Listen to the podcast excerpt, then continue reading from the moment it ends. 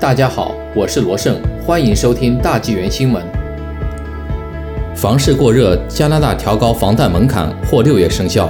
由于极低的房贷利率的推动，加拿大房地产市场过热。加拿大金融监管局周四提议收紧借贷人获得房贷资格的难度，即提升房贷压力测试的合格利率。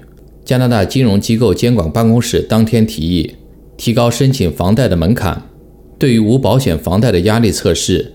门槛利率从目前的百分之四点七九提升至百分之五点二五。该提议在五月七日前开放征求意见，任何最终修改将于五月二十四日公布。OFSI 预计新提案将于六月一日生效。据环球邮报报道，预计在六月之前，在接下来的几个月里，房市会恶化。加拿大帝国商业银行副首席经济师塔尔表示，房市会变得更糟。因为买家会在该政策变化之前加快买房，市场上购房需求将上升。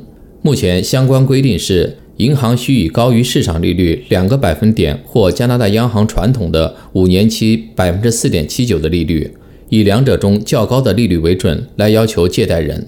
但由于五年期固定贷款利率低于百分之二，央行的利率是最低门槛。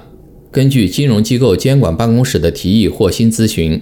房贷压力测试将不依赖于加拿大央行的利率，相反，该机构建议将最低合格利率设定在百分之二点五或比市场利率高两个百分点的水平，以两者中较高的一个为准。政策制定者一直受到来自银行经济师们的压力，要求放缓房地产市场。安省、海洋省、卑诗省和魁北克省的许多地区在疫情期间房价上涨了百分之二十至百分之三十五。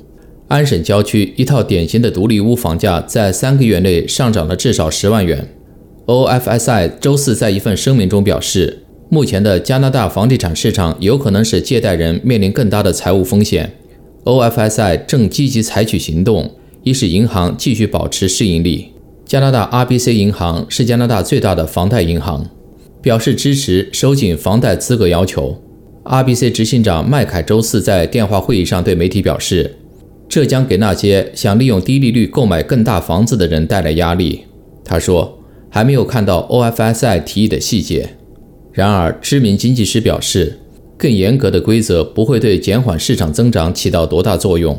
蒙特利尔银行资深经济师卡维克表示，此举的边际影响将非常有限，但不会改变市场的基调。他一直在敦促决策者迅速采取行动，以冷却房市。蒙特利尔银行首席经济师波特表示，当新规生效时，可能会对市场产生温和的抑制作用，但他说，不太可能单凭一股力就扭转了房市。根据该提议，监管机构 OFSI 将至少每年重新审查一次压力测试合格利率，以确保它仍然适合环境风险。房贷行业协会称，压力测试有损首次买家的利益，并一直在推动更容易的压力测试。加拿大房贷专业人士协会总裁泰勒表示，新规则将加大底层买家的购房难度。目前尚不清楚加国联邦财政部是否也会提高其有保房贷的最低资格利率，有保房贷的首付不到购房价格的百分之二十。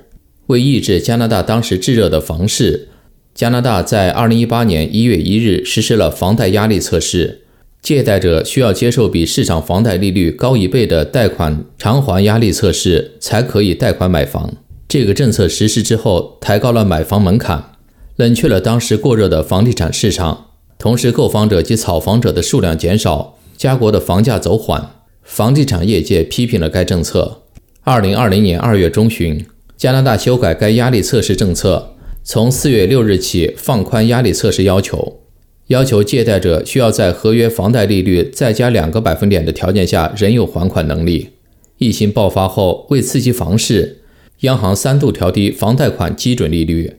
去年三月中旬，央行将五年期房贷款基准利率从百分之五点一九降到百分之五点零四，下降了十五点。